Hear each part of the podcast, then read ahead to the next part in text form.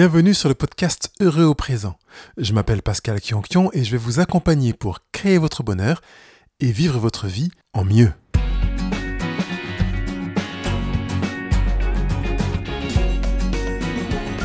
Ce 66e rendez-vous s'intitule Comment construire des relations qui génèrent du bonheur? Une manière concrète de parler de l'attachement. Euh, depuis notre naissance, nous avons franchi des étapes dans un processus que l'on appelle l'attachement, et tout cela s'est fait naturellement, entre guillemets. Une manière de dire que nous ne sommes pas conscients de ce que nous avons vécu. Nous, avons appris à force d'intuition, de relations, de personnes gravitant autour de nous et en relation avec nous, nous avons appris à définir l'attachement. Évidemment, cette définition de l'attachement intégrée en chacun de nous diffère d'une personne à l'autre, et quelle que soit notre manière d'entrevoir l'attachement, elle a un impact direct sur notre manière de vivre nos relations avec nos copains, nos copines, nos parents, nos patrons, nos conjoints, nos enfants, et toute personne en relation actuelle ou future avec nous. Avec mon invité Leslie Agasson, prenons le temps de regarder un peu plus près ce qui se joue dans cette manière de vivre notre attachement, nos attachements et peut-être nos détachements.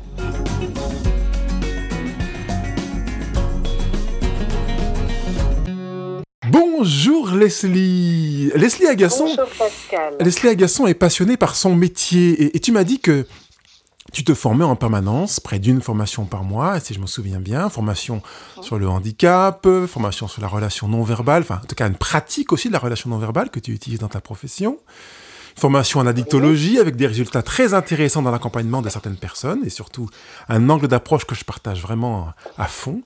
Et puis, formation sur le style d'attachement, ce qui est le sujet d'aujourd'hui, dans la lignée de l'enseignement de Donald Winnicott, dont on parlera évidemment, qui est pédiatre et psychanalyste britannique, qui a vécu dans les années 70. Alors Leslie, est-ce que j'ai oublié quelque chose dans ta présentation? Euh, Non. Ah, je me donne une bonne euh, note alors. Voilà, je suis de, dans la région euh, de Franche-Comté. Oui, du côté de Besançon, c'est ça? Voilà. Alors, je te souhaite la bienvenue dans cet espace dans lequel le but est de vivre notre vie en mieux. Donc, venons-en directement à l'attachement. Je l'ai un petit peu introduit, mais veux-tu le définir, qu'on cerne vraiment de quoi il est question?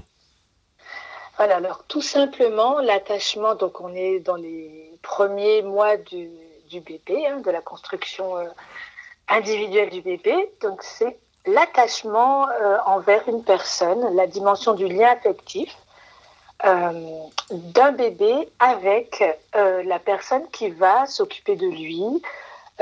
donc souvent on parle de la mère ou du substitut maternel au départ, puisque c'est beaucoup la mère qui va s'en occuper, bien sûr le père aussi, mais c'est une figure qui va être source de réconfort et de sécurité parce que donc on va dire que la figure d'attachement, c'est la personne euh, vers laquelle le, bébé va rechercher la proximité du lien lorsqu'il est en situation de détresse ou d'alarme, lorsqu'il a besoin de quelque chose. Et donc, euh, il est programmé biologiquement pour rechercher justement cette, cette proximité euh, d'une personne adulte autour de lui. Donc évidemment, au départ, c'est avec ses parents, mais, mais ça peut être aussi avec d'autres adultes que ses parents? Eh bien, par exemple, on pourrait se poser deux questions qui, sont soulevées par euh, Nicole Guédenet, qui a beaucoup euh, écrit aussi autour de l'attachement. C'est, par exemple, vous venez d'avoir une mauvaise nouvelle, un événement difficile, ça ne va pas bien. Et à qui parmi vos proches avez-vous envie de vous confier? On a en général euh, voilà, une ou deux figures d'attachement, une, ou deux personnes vers qui on a envie d'aller pour se confier. Deuxième question, si on a un après-midi de libre et on a envie de faire quelque chose d'agréable avec des gens qu'on aime bien, à qui on pense? Et donc, certaines euh, sont dans les deux groupes et d'autres personnes ne sont pas dans les deux groupes parce qu'on ne va pas rechercher les mêmes euh, attentions. Donc, quelque part, tu, es en train de dire que les personnes qui naturellement nous viennent à l'esprit quand on est en situation de détresse, on se sent pas bien, etc., ou bien en situation, on va dire, quasi neutre, et on a envie de prendre un, bon temps, du plaisir, etc., sont des personnes qui ressemblent à des, à des figures d'attachement pour nous Voilà. Alors parfois, comme je le disais, euh, certaines vont être dans les deux groupes, donc ce sont vraiment des références pour nous. D'accord, tu peux, juste rappeler les deux groupes donc, le premier groupe, c'est vraiment en cas de détresse ou d'alarme ou de, voilà, d'insécurité, vers qui on a envie de, de se tourner. Et puis, euh, bah, des situations au, contraire plus agréables, euh, qui, avec qui on a envie de partager un bon moment. D'accord. Bon. Mais c'est pour euh, voilà, distinguer un petit peu cette notion d'attachement qui est vraiment liée au fait de, de se rapprocher vers une personne quand on est en situation de détresse, d'insécurité. Mmh. Alors, tout simplement, c'est vrai que tu as nommé euh, Winnicott, qui est donc un pédiatre euh, psychanalyste anglais, qui lui a travaillé sur cette notion, mais après. Et, mais le premier, c'est euh, John Bowlby, qui est psychiatre et psychanalyste anglais aussi, et qui s'est inspiré de travaux euh, différents de Spitz, Lorenz, qui observaient les animaux. donc il voilà, il y a différentes observations. Et lui, il a théorisé le concept d'attachement euh, en 1969, donc euh, Bowlby, avec l'aide euh, du contexte de la Seconde Guerre mondiale, parce qu'il avait, il s'est intéressé, pardon, aux liens mère-enfant et aux conséquences donc des séparations précoces, voilà, qui mettaient en évidence en fait euh, des états dépressifs chez les nourrissons qui étaient isolés, qui étaient séparés de leur, euh, de leur mère. Et donc, euh, c'est un besoin primaire et inné, donc comme je l'ai dit tout à l'heure, voilà, qui est le but de rechercher une continuité avec une personne désignée. Et c'est pour ça qu'on appelle figure d'attachement ou caregiver en anglais. Mmh, mmh. Et donc la présence de cette personne, eh ben, elle permet simplement d'être en sécurité, en confiance, et donc, ça va entraîner en fait euh, le fait que quand on est en confiance et en sécurité, après, ben, on peut explorer euh, le monde, l'environnement, on peut développer nos capacités.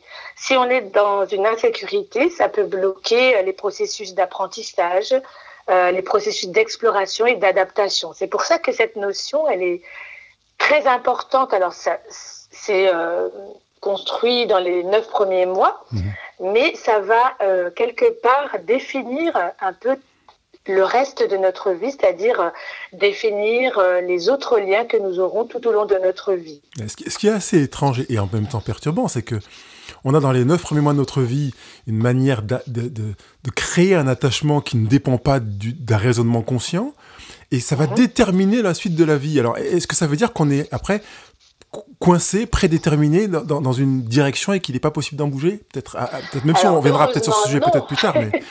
Ah. C'est peut-être vers la fin qu'on pourra parler de résilience aussi, parce que euh, heureusement non, euh, c'est pas parce qu'on a vécu des éléments euh, perturbateurs ou de l'insécurité au tout début de la vie que ça détermine tout le reste. Bon, bonne parce que justement, euh, tu l'as souligné au tout début euh, de ta présentation, euh, tout au long de notre vie, on rencontre euh, des personnes et qui peuvent devenir aussi d'autres figures d'attachement. Alors ça, n'aura pas le même impact peut-être que voilà au tout début de la vie, mais il peut y avoir des tuteurs de résilience, comme le mhm. dit Boris Cyrulnik. Donc voilà, des personnes sur qui on pourra s'appuyer pour construire des relations plus saines, peut-être plus euh, sécurisantes. D'accord, donc finalement, l'apprentissage de l'attachement, on pourrait le dire que même s'il a des fondements premiers dans les premiers mois de la vie, eh bien, on va continuer à être dans une école d'apprentissage, d'attachement au fil de sa vie. Et plus encore, si on en prend confiance et que peut-être avec des outils qu'on évoquera aujourd'hui, on, on, décide de mettre en mouvement quelque chose qui va permettre de maturer une capacité à créer un attachement plus sain, plus équilibré, plus sécure, etc. Voilà, tout à fait. Et vraiment, le, je dirais qu'il faut s'imaginer voilà, le bébé qui arrive, qui euh, bah, ressent plein de choses, comme tu l'as dit, c'est pas conscientisé, c'est mmh. pas conscient, mais il ressent, il a des émotions, il a des, des ressentis euh, sensoriels, euh, des perceptions, et c'est vraiment l'adulte référent qui va finalement, finalement pardon, lui présenter le monde, lui présenter euh, aussi euh, son système émotionnel, hein, qui, quand on est devant un bébé euh, qui pleure, qui, qui gigote un peu, ben on, verbalise, on dit ben, ben, alors tu as quoi, tu as faim, tu as, on va, on va lui présenter un petit peu notre interprétation de ce qu'il nous présente. Mmh. Et donc Winnicott, donc c'est lui qui a beaucoup parlé donc de deux manières de finalement de présenter l'enfant au monde, c'est de le porter. Donc il parlait de holding et de handling, c'est-à-dire on va le porter donc dans les bras, on va vraiment l'accueillir et en même temps aussi le, toucher, donc lui donner des limites corporelles. Donc la manière dont on va être porté, choyé, regardé, tout ça va créer un lien avec avec euh, l'adulte, les adultes qui s'occupent de nous. Et finalement, à travers leur manière de nous prendre en soin, on va se construire notre, euh, notre presque identité, notre sentiment d'existence en fait. C'est vraiment ça. Euh, et donc la sécurité psychologique, euh, au-delà de la sécurité déjà matérielle, parce que ça c'est important aussi, les besoins primaires de manger, euh, boire, dormir, ça aussi ça va générer aussi un sentiment ou pas de sécurité ou d'insécurité. Si on a tout ce qu'il faut au niveau déjà biologique, et la sécurité psychologique, elle va être autour de l'amour inconditionnel qui va nous être porté, d'un environnement stable, c'est-à-dire que bah, les parents bah, quand je pleure, euh, ils vont venir le plus rapidement possible. Il y a quand même quelque chose qui va être régulier. Et tout ce qui est instable va générer des, des désordres chez les, tout petits et puis après. Euh, voilà, donc la stabilité de l'environnement, des relations aussi. Et là, je vais parler justement des différents types d'attachement. Oui, très bien. Tu anticipes la question que je voulais te poser. Alors, parle-nous-en. Parce que donc, après Bolby, il y a eu euh, donc d'autres euh, psychologue et psychanalyste, dont Ensworth, euh, qui est psychologue américaine, euh, qui a travaillé avec Men aussi sur des styles d'attachement, donc des bases de sécurité, et donc qui qualifie les différentes qualités d'attachement. Et là, elle a inventé, donc Ensworth, une expérience qui s'appelle la situation étrange. C'est simplement quand voilà, un bébé euh, va être détaché de sa, de sa figure d'attachement, donc souvent la mère. Qu'est-ce qui va se produire? En fait, elle observe, en fait, par exemple, euh, bah, quand l'enfant est déposé euh, à la crèche, ou voilà, comment se passe la séparation. Et à partir de ça, elle va définir plusieurs types d'attachements.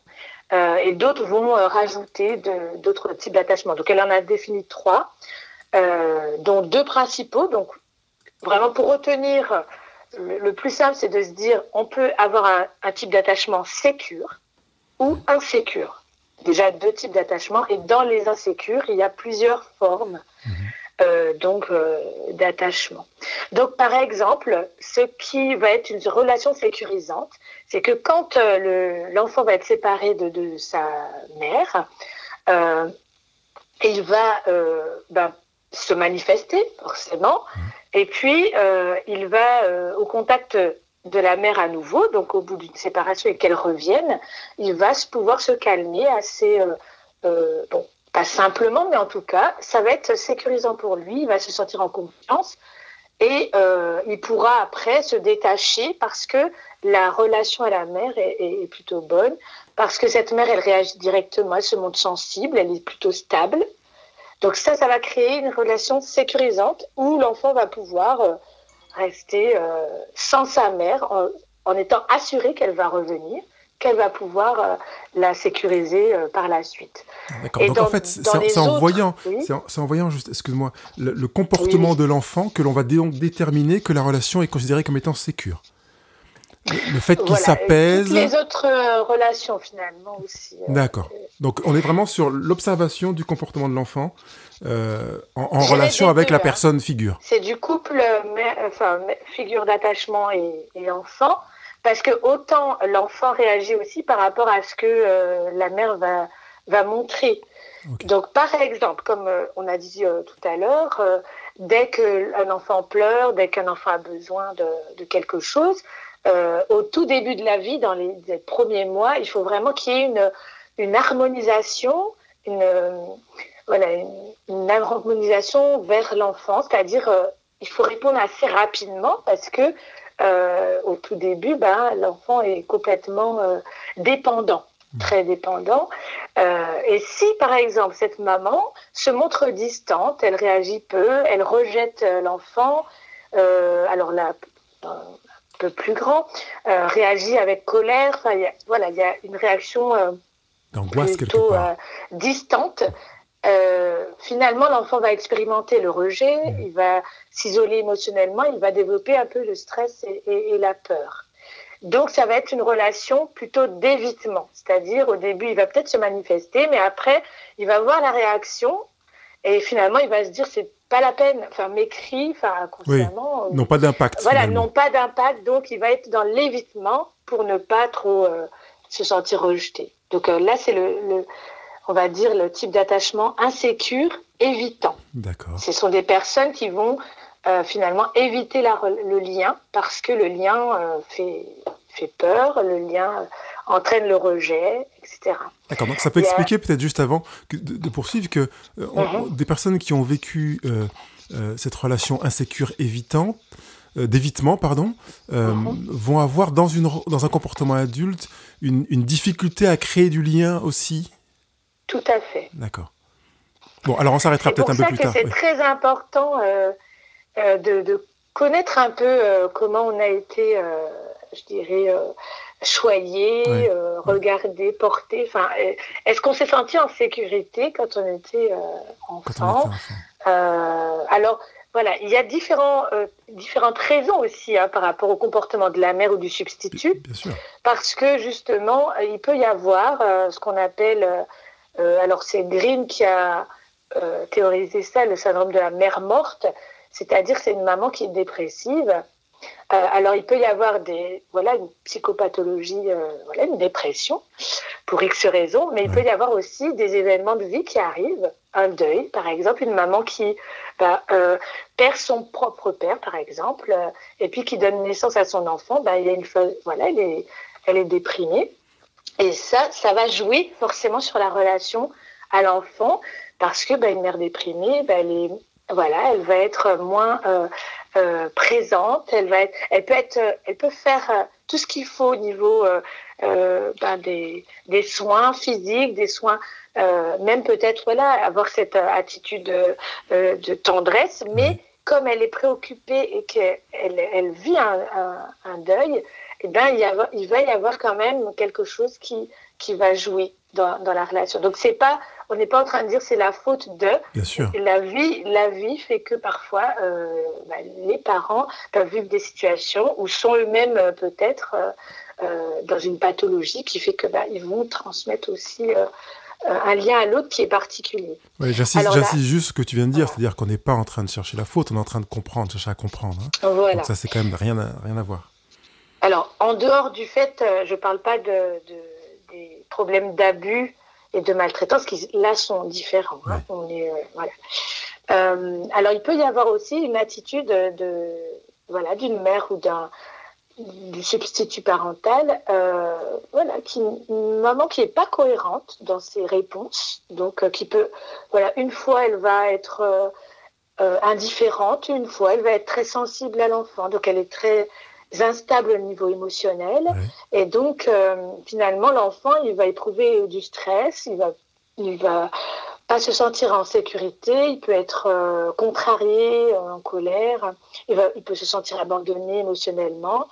Et puis, finalement, il va avoir des difficultés à contrôler son impulsivité, à gérer ses émotions.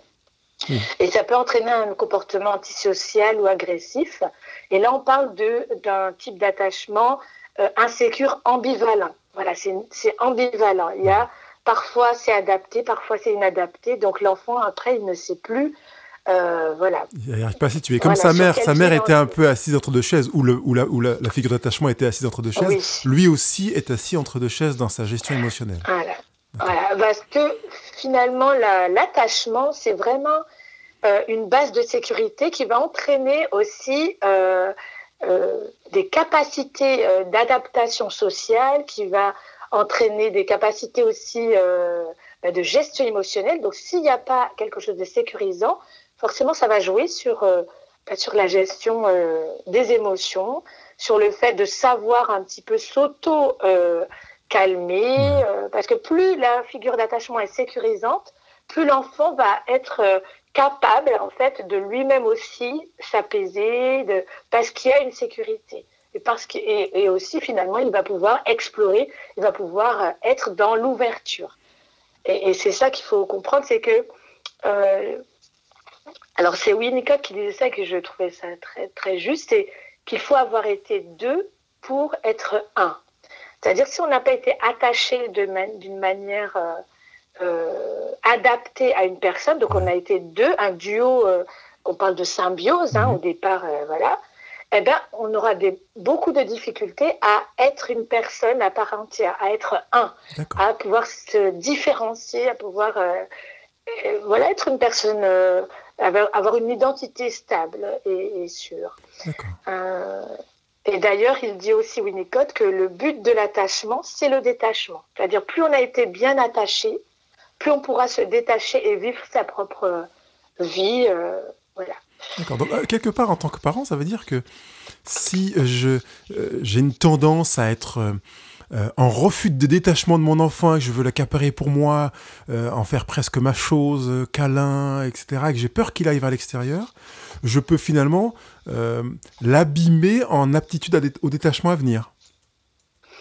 Alors oui, c'est dit d'une manière, oui, oui, simplement, dans le sens que c'est pas forcément conscient d'ailleurs, hein, les parents. Voilà, ils ont leur propre histoire aussi, pourquoi euh, ils vont être d'une manière ou d'une autre. Mais c'est-à-dire que euh, plus on va être euh, dans une relation sécure et au départ, justement, il y a un attachement fort, il y a une symbiose hein, entre mère-enfant, le père aussi à sa place et tout ça. Donc c'est c'est vraiment être le, le, plus adapté à l'enfant au début. Hein, c'est vraiment répondre au début, euh, voilà, l'enfant pleure, on est là.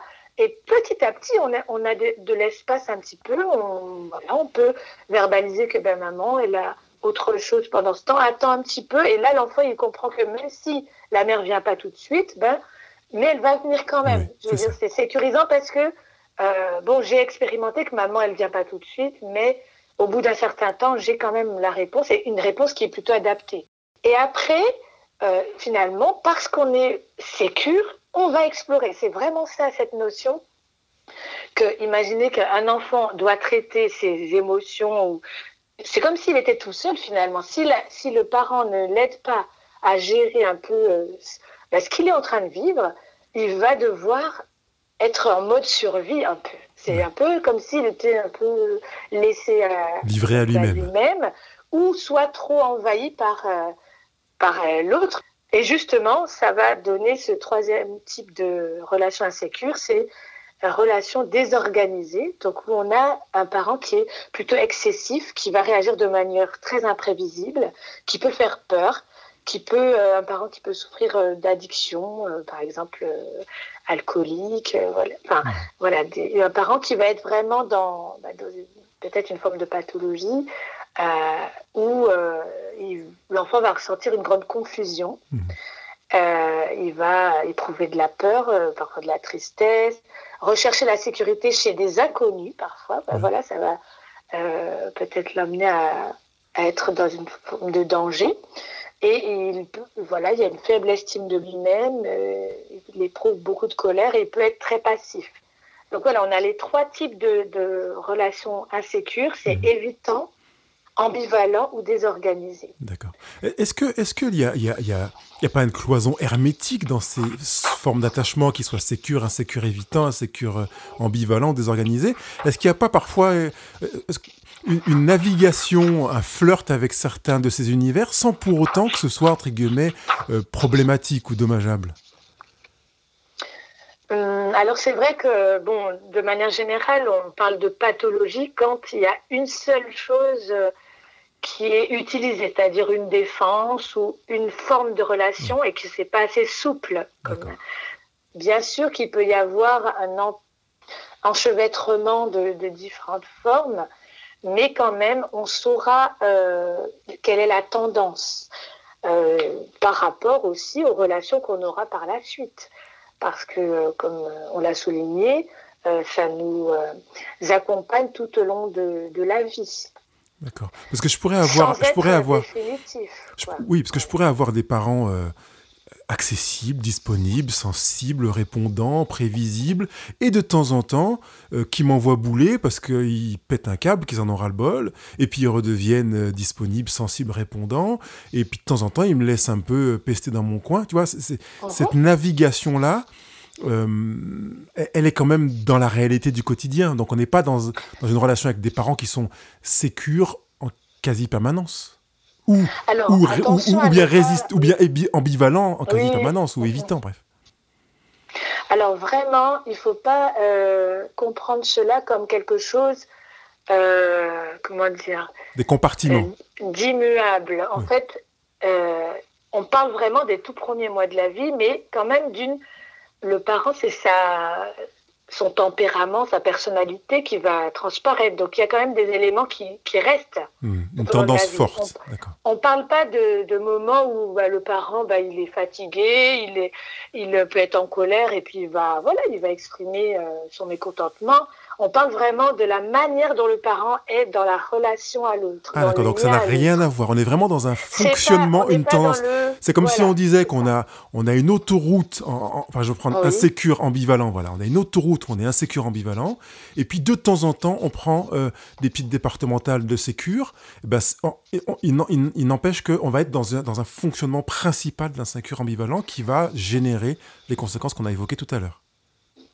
Voilà, c'est vraiment euh, le fond. Le fond, euh, le fonctionnement, justement, tu l'as nommé, le fonctionnement euh, du parent va être plutôt de telle ou telle forme, on va dire, et, et va entraîner des réponses répétitives. C'est-à-dire que c'est le style d'attachement, on va dire le style de lien, le mode d'être en général. J'ai bien compris. Très bien. Merci en tout cas. C'est important de le clarifier, je pense, parce que je ne pas que certaines personnes qui se disent purée, j'ai pété le plomb, ben voilà, je suis un parent insécure ou bien avec mon, mon conjoint ou mon collègue, euh, euh j'ai pas répondu à trois sollicitations, donc je suis dans l'évitement. Enfin, donc, Forcément, on, a, on a des moments comme ça et on est dans des moments. C'est pas. C'est pas, pas installé sur euh, un fonctionnement. Merci pour la précision. Qui est important. Euh. Ce modèle, en fait, va va être quand même intéressant pour euh, nous adultes euh, ou même l'adolescence, hein, parce que justement la rencontre avec l'autre, euh, qu'on soit professionnel ou dans notre quotidien, on va être justement influencé par notre style d'attachement. Mmh.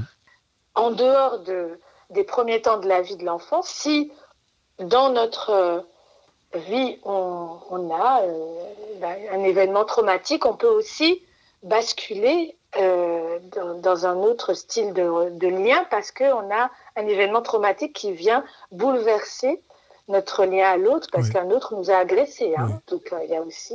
Surtout s'il y a une résonance avec des histoires personnelles. En plus, oui, hmm. c'est sûr. Mais ça peut entraîner, comme on disait tout à l'heure, des personnes, par exemple, qui vont être dans l'autosuffisance, donc euh, refus de toute dépendance, parce que bah, ils étaient dans une relation d'évitement, euh, voilà, entre le lien entre parents-enfants.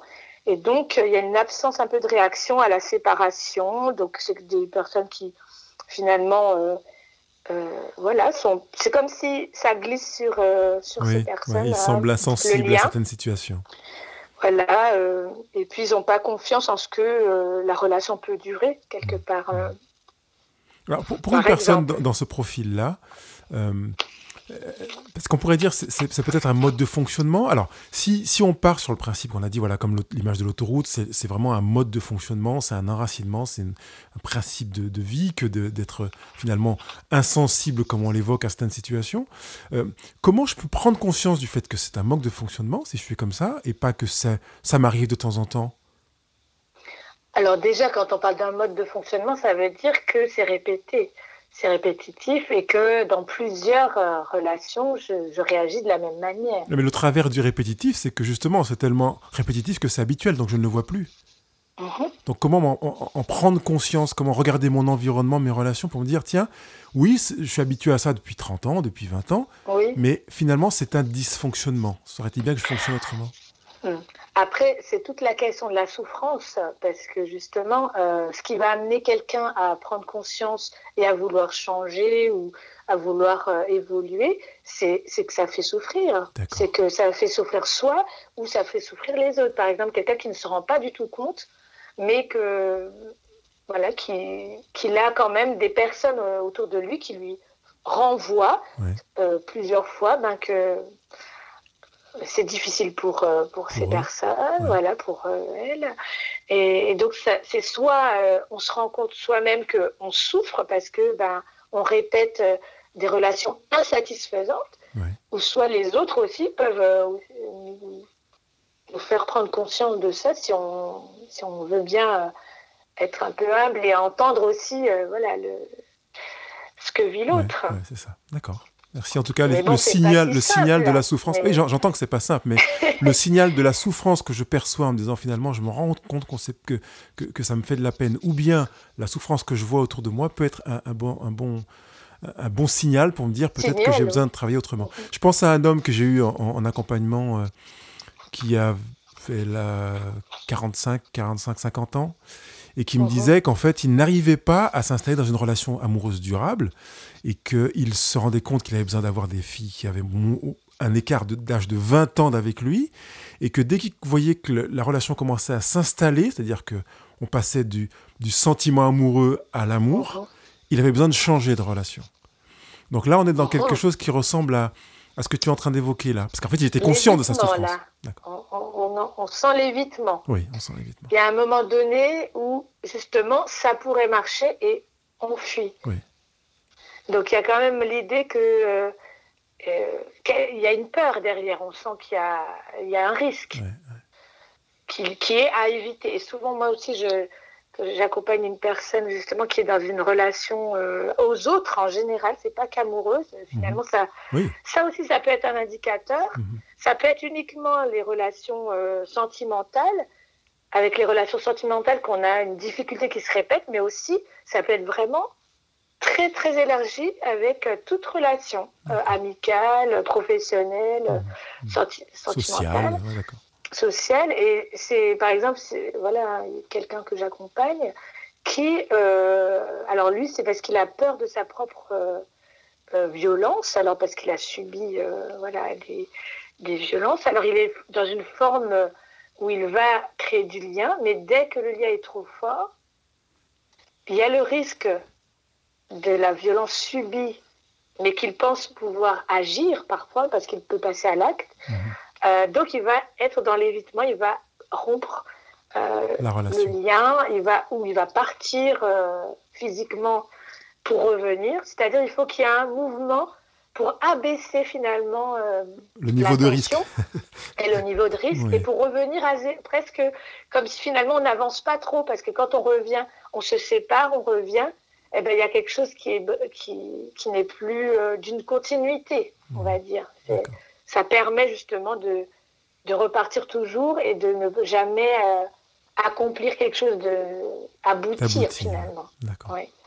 Et, quand on prend conscience de, de ces euh, manières, de ces modes d'attachement, est-ce que euh, en, tant qu'adulte, comment on peut justement essayer d'aller chercher d'autres figures d'attachement pour compléter ou, contrebalancer les, les, déviances liées à nos figures d'attachement? Si par exemple j'étais insécure euh, ambivalent de me dire, euh, ou insécure évitant, de me dire, ben voilà, comment je vais identifier les figures euh, d'attachement adulte Est-ce que, parce qu'il y a une part intuitive, où je ne vais pas réfléchir, je ne vais pas me dire, bon, je fais un, speed dating pour repérer ceux qui sont sécures et qui vont pouvoir compléter. comment ça se joue finalement dans, le monde de l'adulte? Alors déjà, c'est complètement aléatoire, puisque c'est les rencontres qu'on va avoir dans notre parcours de vie dans nos études, dans le travail, dans la vie, on a souvent tendance à répéter le même modèle. Oui. Soit on va être collé à ce qu'on a vécu, soit on va, euh, par à l'opposé. on a, eu un, voilà, un père alcoolique, on va dire ben, jamais je boirai. Je, voilà, on va être dans la, dans la réaction euh, complètement opposée. Euh, ou au contraire, même ceux qui se disent jamais, eh ben, ils, rentrent quand même, ils, parfois ça arrive souvent de tomber sur un conjoint qui est alcoolique ou voilà comme par hasard hein, on dit mais il n'y a pas de hasard c'est sur alors c'est vrai que psychiquement en fait on a peur de, la nouveauté de l'inconnu en général donc on va répéter ce ce qu'on connaît parce que c'est même si c'est insécurisant, c'est sécurisant parce qu'on le connaît. C'est le paradoxe finalement. C'est assez paradoxal et euh, ambivalent justement. c'est que on va répéter quelque chose qui nous fait souffrir, mais au moins on sait à quoi s'attendre en fait. C'est un peu, euh, c'est ça un peu qui, qui va être pathologique, c'est que on, voilà, sans, forcément être une maladie. Mais ça veut dire que finalement, on pourrait se dire si, si on va dans. C'est ça. Si, on va donc vers les personnes qui nous attirent naturellement, euh, alors qu'on est conscient d'être dans un attachement insécure, on peut au moins se dire attention, si je suis naturellement attiré vers elles, c'est peut-être qu'elles sont dans un profil qui va aller nourrir mon insécurité euh, latente, quoi, présente. Tout dépend, ça dépend vraiment de l'histoire de la personne. Hein. Donc, on peut pas on peut pas généraliser. Euh, tout dépend de comment elle aura conscientisé ou pas les choses. Si elle est, voilà, comme tu dis, euh, si on est conscient de ce qu'on a vécu et finalement, on, bah, voilà, quelqu'un va, voilà, amicalement nous attirer, on verra par la suite comment le lien va se construire. Et si on voit que ça, ah bah, ah, ça ressemble à, à ce que je connais déjà euh, beaucoup. voilà. Ce qui est assez classique parce que voilà, on a quand même, là on parle du style d'attachement, mais par exemple, le modèle parental, on va le reproduire aussi dans notre couple. Enfin voilà, c'est souvent ce qui va se répéter.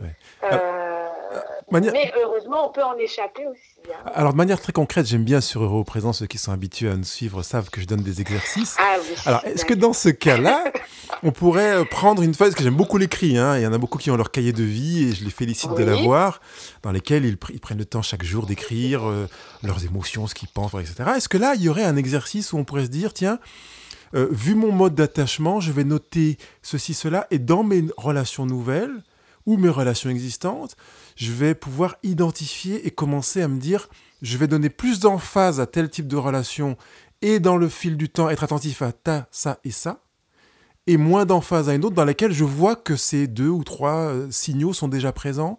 Est-ce que mhm. tu, vois un exercice qui pourrait euh, être assez concret pour les auditeurs?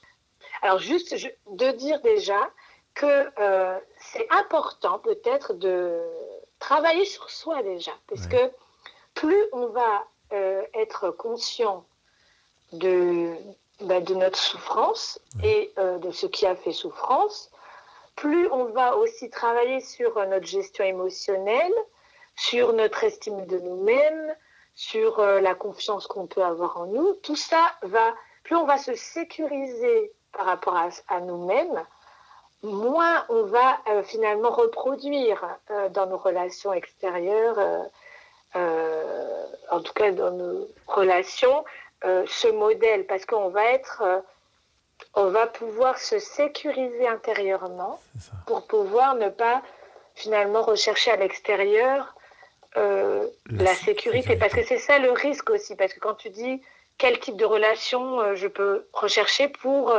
finalement euh, réparer. Alors bien sûr qu'on peut, on répare souvent avec les autres, mais c'est surtout la réparation intérieure qui est importante.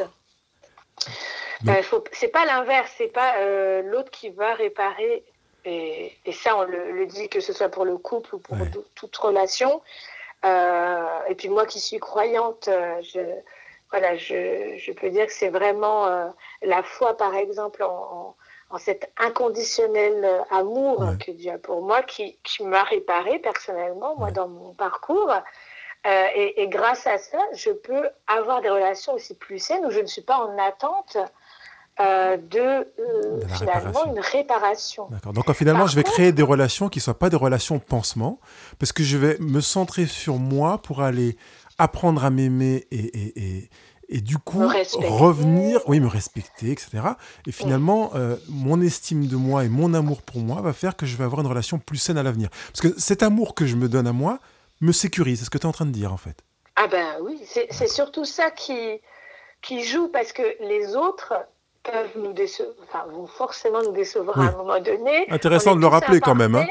On est tous imparfaits et surtout, on ne peut pas... Euh, changer les autres. Euh, c'est ce qu'on dit en thérapie. Hein. On peut jamais, voilà, quand on apporte une situation, c'est toujours euh, sur soi qu'on va travailler et on, on, ne peut agir sur les autres. Euh, je veux dire, bien sûr qu'en travaillant sur soi, il y a des choses qui bougent chez les autres parce qu'on bouge nous Mais bien sûr. intérieurement et souvent, voilà, on se rend compte après, ah finalement ça bouge, mais parce que nous, on a bougé intérieurement.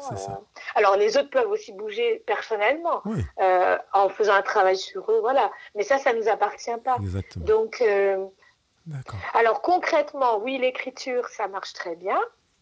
Euh, alors simplement de, pouvoir, je dirais même, pas forcément par, parler des, enfin écrire sur les autres entre guillemets, mais justement partir de soi et de ce qu'on ressent. Par exemple, si on veut euh, se demander, ben, est-ce que je suis bien dans la relation que je vis actuellement avec un tel, avec euh, une telle euh, c'est peut-être plus ça. Et je pense que le signal, alors c'est peut-être pas concret pour toi, je sais pas. Pour moi, le signal, c'est la question de la souffrance. Si, si, c'est très concret. Et si, euh, alors la souffrance, c'est déjà le summum, mais même un sentiment d'insécurité, ça ne veut pas dire que la personne, euh, justement, n'est pas quelqu'un qui peut nous apporter quelque chose. Ça peut être parce que nous, on est dans une forme euh, qui est insécurisante et donc on n'arrive pas à profiter de la relation. C'est ça. Donc ça, c'est pas forcément l'autre qui a un problème. Hein. C'est voilà, là on est, c'est un système, une relation, c'est à deux. Donc c'est voilà, c'est plus nuancé. Hein. Pas... Tu es en train de dire que finalement, quand j'ai le sentiment de ne pas suffisamment, enfin de ne pas arriver à profiter d'une relation, qu'elle soit amicale, qu'elle soit euh, professionnelle ou amoureuse, c'est un, un signe de souffrance. Et deuxièmement, peut-être un signe pour me dire, ah, j'ai besoin de retravailler ma, capacité à m'attacher. En tout cas, ça questionne. Ça, questionne, sur euh, qu'est-ce qui se, qu'est-ce qui se passe. Qu'est-ce qui se joue? Est-ce que, est-ce que c'est l'autre qui a une forme de, voilà, de relation particulière qui, qui m'insécurise ou si je suis en train, moi, de, bah, de ressentir cette insécurité parce que ça parce que c'est quelque chose qui, qui est familier ou bah, qui, qui finalement me questionne sur euh, mon passé, sur euh, voilà. Alors c'est vrai que euh, je dirais que au niveau thérapeutique, des, L'art, par exemple, tout ce qui concerne euh, l'art peut être aussi très aidant. Alors l'écriture fait partie des, des arts, voilà, des, outils et des, arts. Euh, je sais pas le le théâtre, euh, le tout ce qui est psychocorporel peut aider aussi à danse. pouvoir euh, bah, s'exprimer, en tout cas exprimer quelque chose de, notre euh, vécu. Après, je pense que l'écriture est intéressante parce que euh, déjà, c'est comme en fait euh, parler. Mm-hmm. Sauf qu'en plus, il y, y, a une trace. Il y a une trace. Ouais. je trouve qu'en plus. C'est vrai que la trace, voilà, c'est la mémoire de l'autre qui nous a entendus ou de nous. C'est ça. En plus, mais c'est fluctuant. Et, et, soumis à une interprétation. Tandis que l'écrit, ben, on peut le relire, on peut revoir ce qu'on a ressenti à un moment donné. Surtout que j'insiste bien pour qu'on mette la date du jour. Et ce qui permet, quelques semaines, quelques mois après, de se rendre compte du chemin qui a été parcouru quand on vient relire, euh, dans, par exemple, pour ce cas présent, euh, les figures d'attachement euh, qu'on a choisi de, de garder, de trier et autres. Hein ou l'estime de soi, l'amour de soi. Tu sais qu'il y a des détracteurs sur euh, euh, cette question de fil d'attachement qui disent que bon, euh, sécure, insécure, euh, c'est un petit peu trop compartimenté, trop manichéen. Comment tu vois les choses? Après, de toute manière, dans mon métier, il y a beaucoup de théories différentes. Hein, je, je, confronte la théorie surtout à la pratique et à ce que je rencontre bah, avec les patients. Donc quand euh, quelque chose me parle, je l'utilise. Je pense que les théories sont des outils et ce n'est pas... Euh, c'est un outil qui est utilisé par un professionnel ou par euh, une personne qui veut mieux se comprendre et se connaître. c'est pas parole d'évangile, comme on dit. Mais en tout cas, je pense que la, la théorie de l'attachement est quand même assez juste. Après, elle n'explore pas tous les possible parce que c'est vrai, c'est quelque chose qui segmente en deux, trois, quatre parties, ce qui n'est pas la réalité de toutes les personnes. Euh, voilà. Euh, comme quand on parle de pathologie, euh, on dit la dépression, bon, il y a des traits communs, mais chacun a une raison de, de vivre la mmh. dépression parce qu'il a une histoire personnelle. Donc, je dirais que, quelle que soit la théorie, euh, c'est toujours à individualiser, à personnaliser, parce qu'on n'est jamais euh, comme l'autre, quoi. Donc, on n'a pas, on n'a jamais le même parcours, on n'a jamais le même ADN, enfin, tout, voilà. C'est vrai que moi, je suis psychologue clinicienne et je m'attache vraiment à l'individu. C'est pour ça que c'est vrai que parler de manière générale, je ne suis pas forcément euh, à l'aise mhm. parce que c'est toujours une question individuelle. Mais il y a quand même des éléments qui peuvent nous guider dans, euh, dans la compréhension. C'est à considérer comme une aide de lecture, mais pas comme, une, comme, comme un cadre d'enfermement finalement. C'est une piste. Après, c'est un, voilà, un outil. Et justement, c'est comment on l'utilise qui va euh, euh, bah, dire est-ce qu'on est dans, on s'enferme dans quelque chose ou on est plus dans une ouverture parce que c'est une, une, forme de lecture de, bah, de mon histoire personnelle et peut-être qu'il y en aura plusieurs de lecture. Ça, c'en est une. Mhm. Voilà. Quand j'ai pris conscience de ces éléments-là, quelle peut être l'étape suivante, toujours dans une autothérapie, dans un travail sur moi-même personnel? Alors, moi, c'est vrai que je, je pense qu'il y a une part qu'on peut faire seul. Mais euh, à un moment donné, je pense que pour euh, avancer, on a besoin aussi d'un autre. Euh, et c'est pour ça que euh, la thérapie peut aider parce qu'on est aussi entendu, il y a une forme de miroir hein, où l'autre va nous renvoyer des choses. Et il ne faut pas oublier qu'on a une part inconsciente. Donc on a une part de nous qui nous échappe nous-mêmes.